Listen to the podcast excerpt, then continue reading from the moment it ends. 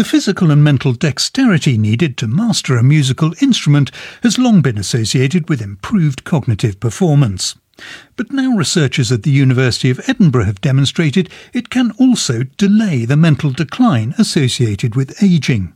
The team tested more than 400 people from the Lothian Birth Cohort, a long term study group set up in 1936, and found significantly higher levels of performance in both mental processing speed and visuospatial reasoning for those in their 70s and early 80s who'd learned to play an instrument in their youth.